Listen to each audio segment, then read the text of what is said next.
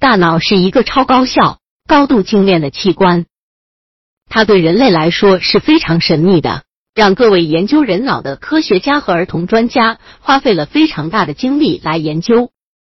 接下来，我们想要跟大家说一些关于孩子大脑发育的事实，具体有它的形成、工作方式、学习模式以及大脑运行的模式。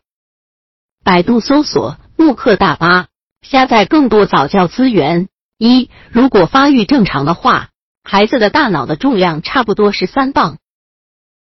二，孩子在出生的时候就有着超过一千亿个神经元细胞在他的脑子里。三，就算你的大脑还没有完全发育好，它也已经会执行指令。大脑已经具备基本的能力，比方说呼吸、进食。四，很多细胞要发育一段时间才能够和其他的细胞建立联系，不过基本上在五岁之前都可以完成。五，在三岁之前，孩子已经完成了连接。脑细胞就像是一个花园，园丁撒种、播种、移除不必要和细弱的小苗，然后再产生新的。六。每个人的大脑都是不一样的，在建立连接的时候，和他的经历是有关系的。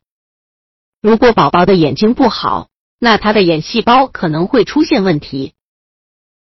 七，宝宝在早期所接受照顾的类型决定神经网络的形成，所以一个人的经历对他的大脑发育是非常重要的。八，宝宝们有超过百分之六十的能力是用在大脑发育上的。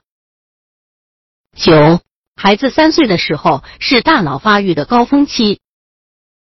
十，宝宝会无意识的模仿大人的行为，比方说点头、扮鬼脸、笑和沉思。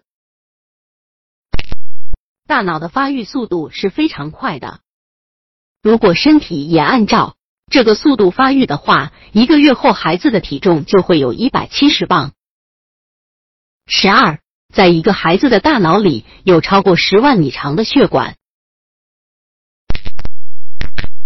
神经细胞以每分钟二十五万个的速度成长。十四，在十八岁以后，人的大脑就会停止开发了。十五，在孩子小的时候可以学习多种语言的话，那么以后的表现会更好，因为。人类的大脑是具备特定的理解音节和单词的频道的。